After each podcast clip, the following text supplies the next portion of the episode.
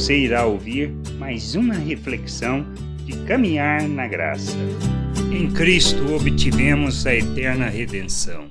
Na carta aos Hebreus, compreendemos a oferta de Cristo em nosso favor para recebermos a eterna redenção, para não precisarmos mais de rituais que se repetiam ano a ano, isto no capítulo 9, do versículo 10 ao 15, os quais não passam de ordenanças da carne, baseadas somente em comida e bebidas e diversas abluções, impostas até o tempo oportuno de reforma. Quando, porém, veio Cristo como sumo sacerdote dos bens já realizados, mediante o maior e mais perfeito tabernáculo, não feito por mãos, quer dizer, não desta criação, não por meio de sangue de bodes e bezerros, mas pelo seu próprio sangue entrou no Santo dos Santos uma vez por todas, tendo obtido eterna redenção. Portanto, se o sangue de bodes e de touros e a cinza de uma novilha aspergidos sobre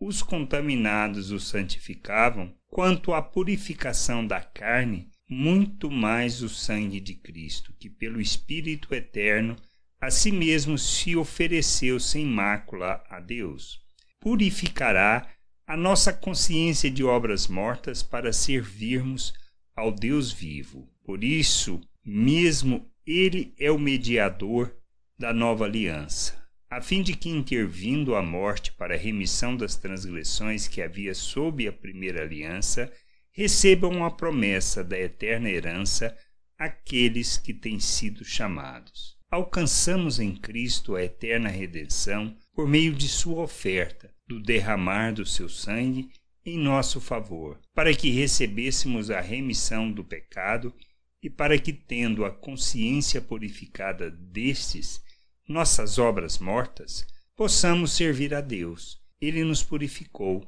nos fez um novo ser, deu-nos um novo coração, para que, capacitando-nos, pudéssemos rejeitar as obras mortas e vivêssemos para a glória e louvor do nome do Senhor. Não se trata de aparência, se trata de uma transformação do nosso ser, de um novo ser. Em Cristo, alcançamos a eterna redenção por meio de Sua oferta, para que, livres das obras mortas do pecado, possamos ser oferta em favor da vontade de Deus, para servi-lo e revelarmos a Sua glória neste mundo realizando as obras, as mesmas obras que Cristo, pois não somos mais escravos do pecado, mas servos da justiça, que possamos entender e nos submeter à vontade de nosso Deus, sendo servos da justiça para a expressão da sua glória neste mundo, tendo a consciência de que recebemos a eterna redenção por meio de Cristo Jesus.